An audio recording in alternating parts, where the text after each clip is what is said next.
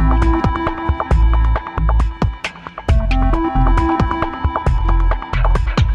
là là, notre petite vie de tous les jours est truffée d'événements ou de circonstances qu'on n'a pas choisies. D'ailleurs, on a pour ça une expression qui veut tout dire, ça nous tombe dessus. Mais réflexion faite, comment réagir face à tout ce qu'on ne choisit pas? Faire comme si de rien n'était? Se rouler en boule comme le hérisson? Ruer dans les brancards? Martin Stephens est professeur de philo. Il a écrit un ouvrage intitulé Petit traité de la joie avec un sous-titre qui en dit long Consentir à la vie. Alors, consentir à nos épreuves ou alors nous résigner Voyons ça de plus près avec Martin Stephens. La question du consentement est centrale dans l'existence puisque nous nous retrouvons tous posés dans l'être avant même d'avoir voulu ou choisi quoi que ce soit.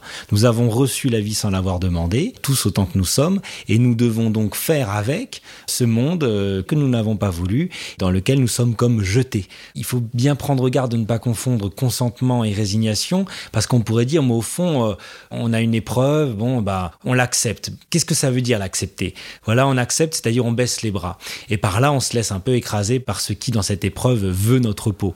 Ou bien on l'accepte en remontant les manches. Telle est cette épreuve que je dois vivre, eh bien je vais lui livrer euh, mes meilleures forces, un peu comme cette euh, phrase que euh, Beethoven jette sur une de ses partitions, quatuor à cordes numéro 16 en fa majeur. Muss es sein, es muss sein. Cela doit-il être? On ne sait pas de quelle épreuve il parle. Et il dit, eh bien que cela soit. C'est un aspect absolument extraordinaire dans le consentement, c'est que ce que je n'ai pas choisi, eh bien là, je le choisis. Je ne peux pas me relire, René Char, tu ne peux pas te relire, tu ne peux pas relire ta vie pour la corriger et apporter des modifications. Non, ce qui a été fait ne peut plus être défait, mais ce que tu peux faire, nous dit René Char, c'est signer. C'est-à-dire reprendre en première personne cette vie qui s'est d'abord faite sans moi.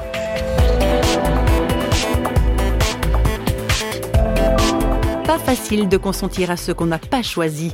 Il faudrait pour cela procéder à quelques ajustements de notre façon de voir la vie. En général, on conjugue sa vie au conditionnel. Si j'avais eu cela, j'aurais pu, ou si j'avais cela, je pourrais enfin. Bon, oui, comme le dit Pascal, l'homme ne vit pas, mais il espère de vivre. Et nous disposant toujours à être heureux, il est inévitable que nous ne le soyons jamais. Cessons de conjuguer notre vie au conditionnel, apprenons à la vivre au présent, ce qui suppose peut-être de l'accueillir comme un présent, comme un cadeau.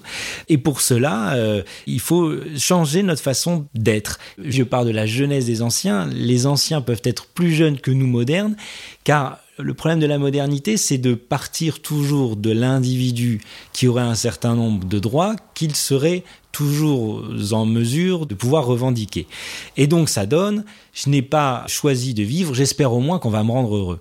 Et alors là, dès lors que vous partez du bonheur comme dû, vous serez malheureux.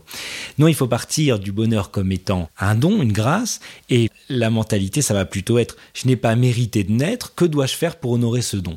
Réponse des anciens du côté grec, eh bien être prêt toujours à sacrifier sa vie pour ce don gratuit.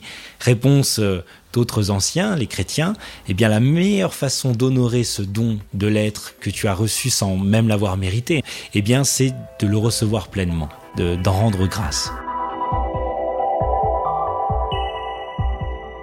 Et bien voilà, rien que cette toute petite phrase mérite une longue réflexion, une réflexion à laquelle je vous laisse pour aujourd'hui.